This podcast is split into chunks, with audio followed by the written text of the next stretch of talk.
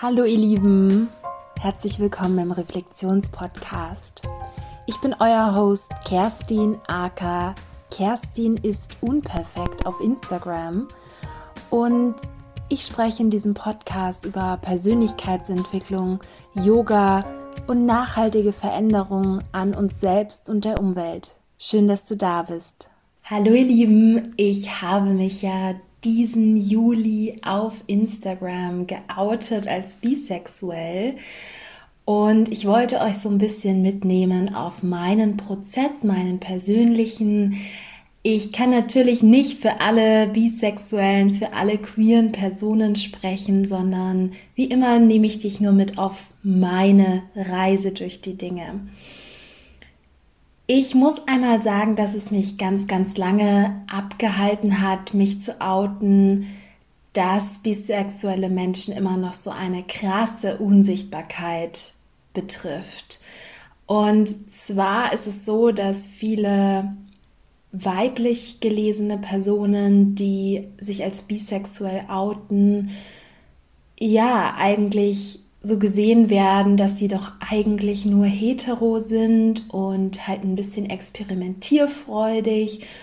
Und bei bisexuellen Personen, die männlich gelesen werden, wird ganz oft gesagt, ja, du bist doch eigentlich schwul und möchtest es dir nur nicht eingestehen.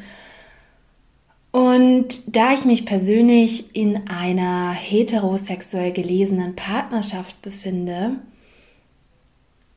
habe ich mich selbst auch ganz lange dadurch unsichtbar machen können, weil ich habe ja nach außen sozusagen dem in Anführungsstrichen normalen Bild entsprochen, habe mich auch selber ganz lange damit beruhigt, so ja, du findest Männer ja attraktiv, alles ist ja gut sozusagen.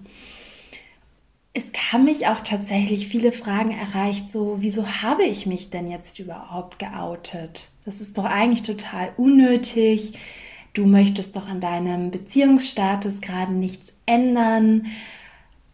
Ja, wozu? Und ganz klar für meine Sichtbarkeit, um die Person nach außen zu sein, die ich schon lange nach innen bin. Denn ich hatte schon, ich glaube, vor ungefähr zwei Jahren den Gedanken, dass ich vielleicht bisexuell sein könnte oder so, waren es sogar drei.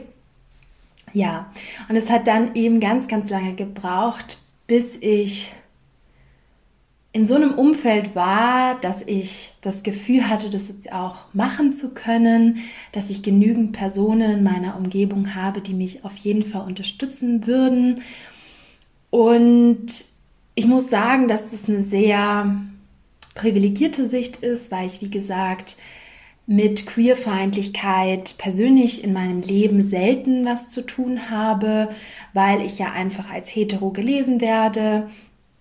Ich hatte auch lange das Gefühl, dass ich, wenn ich mich dann outen würde, schon Erfahrungen mit anderen Geschlechtern als dem männlichen vorweisen muss um dann sozusagen sagen zu können, ja, ich bin mir sicher, ja, ich habe es schon ausprobiert, ja, es ist nicht nur eine Phase oder es ist nicht nur so ein Hirngespinst.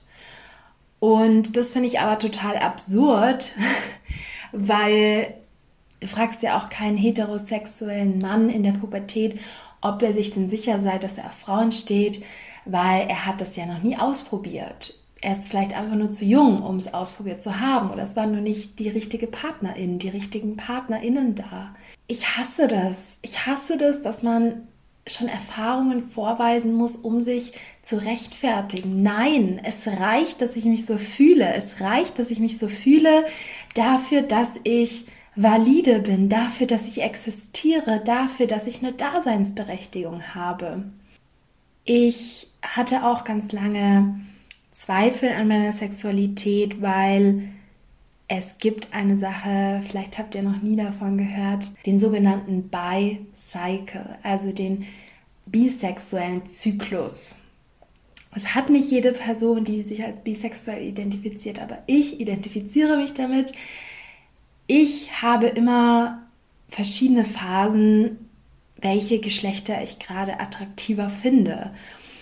Und deshalb bin ich immer noch in so einem konstanten Hinterfragen, bin ich wirklich bisexuell? Weil manchmal habe ich das Gefühl, nur auf Frauen zu stehen, manchmal nur auf non-binäre Personen, manchmal nur auf Männer.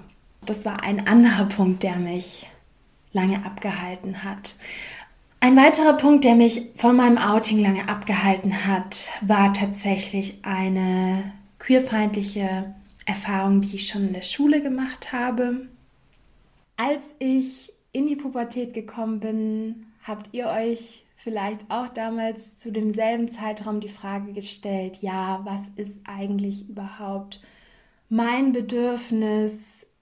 Und damals war das Ganze für mich noch so in so Kategorien, kann ich dieses Bild, das normale Bild irgendwie erfüllen oder nicht? Und ich hatte wirklich panische Angst davor, queer zu sein, auf Frauen zu stehen, auf andere Geschlechter zu stehen, was auch mit queerfeindlichen Erfahrungen damals zu tun hatte.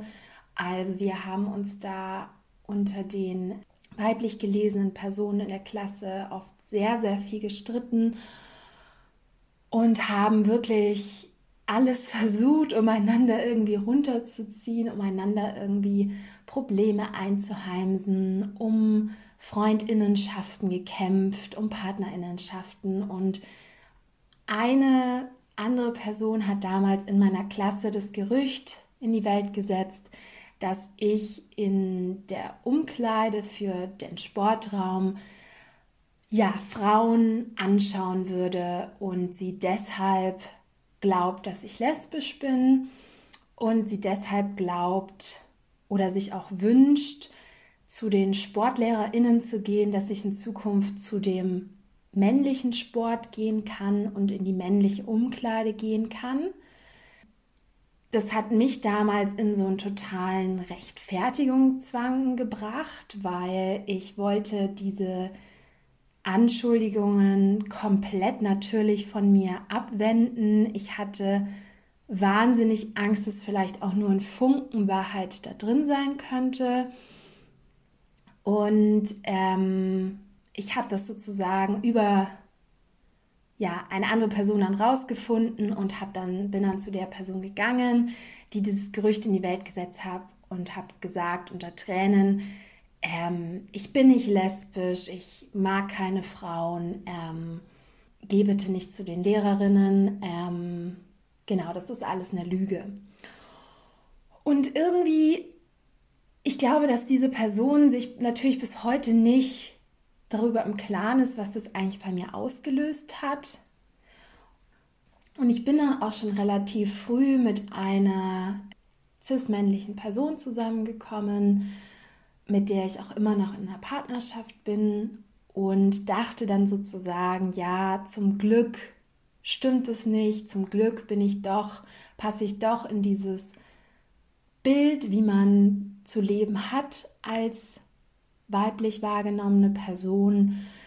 Ja, und ich habe jetzt eben diesen Sommer erst richtig angefangen zu sagen, also ich habe es schon vor meinem Partner gesagt, manchen engen Vertrauenspersonen, diesen Sommer dann eben auch öffentlich und auch meiner Familie, dass ich mich zu mehr als einem Geschlecht hingezogen fühle, was übrigens die Definition von Bisexualität ist. Man wird, wenn man sich outet, aber dann ist die Reise noch nicht vorbei, sondern man wird dann immer noch mit wahnsinnig vielen Vorurteilen konfrontiert.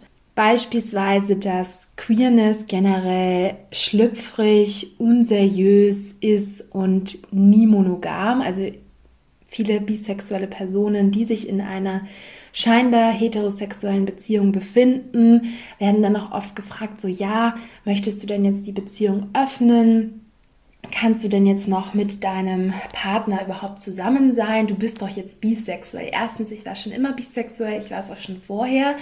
Zweitens, Queerness bedeutet nicht automatisch, dass man nicht monogam leben möchte. Das ist, das ist ein Vorurteil. Es gibt auch polyamore Menschen und aber nicht jede queere Person ist automatisch polyamor.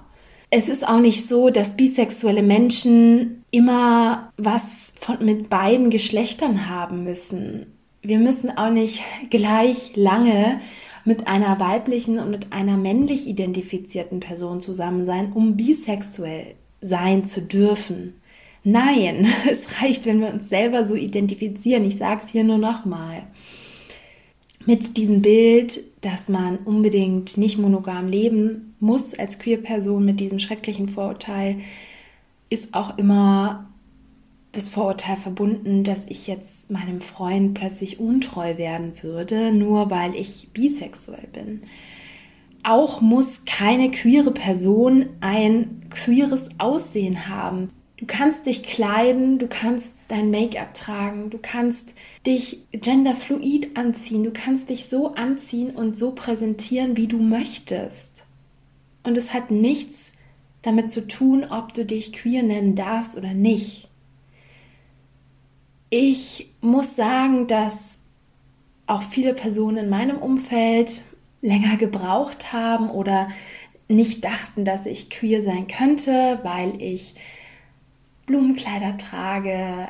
Ja, auch das ist wieder ein Vorurteil. Ich wurde auch, nachdem ich noch nicht das Wort bisexuell über die Lippen gebracht habe, aber gesagt habe, ich könnte mir auch vorstellen, mal was mit Frauen zu haben, zu Freundinnen habe ich das gesagt, haben die danach gesagt, so als ich mich geoutet habe, wow, du bist wirklich bisexuell. Und ich so, hä, ich habe doch gesagt, dass ich mir vorstellen könnte, was mit Frauen zu haben. So, ähm, ihr habt mich einfach nur als hetero experimentierfreudig eingestuft und das hat mich auch geärgert und das hat auch gebraucht, um es nochmal klarzustellen. Und das ist ein schmerzhafter Prozess, es immer wieder rechtfertigen zu müssen, immer wieder sich auch selbst anzuzweifeln durch Aussagen, die andere Personen tätigen.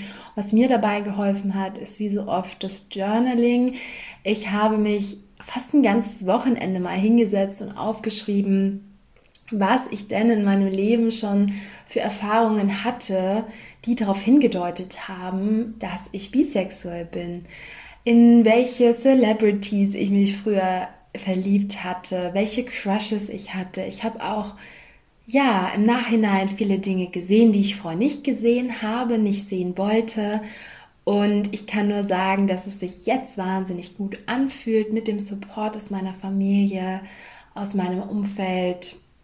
Ja, dass ich diesen Schritt gegangen bin und dass ich noch mehr ich selbst geworden bin in der Öffentlichkeit aber natürlich ist es auch vollkommen okay, wenn du an diesem Schritt heute noch nicht bist.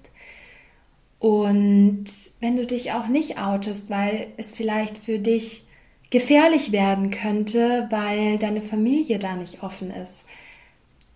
Du darfst trotzdem deine Identität selber feiern und selber wahrnehmen und dich selber sehen danke euch ein weiteres Mal fürs Zuhören. Schön, dass ihr meine kleine Geschichte angehört habt. Wenn ihr noch mehr Fragen zu dem Thema habt, dann könnt ihr mir super gerne eine Nachricht schreiben.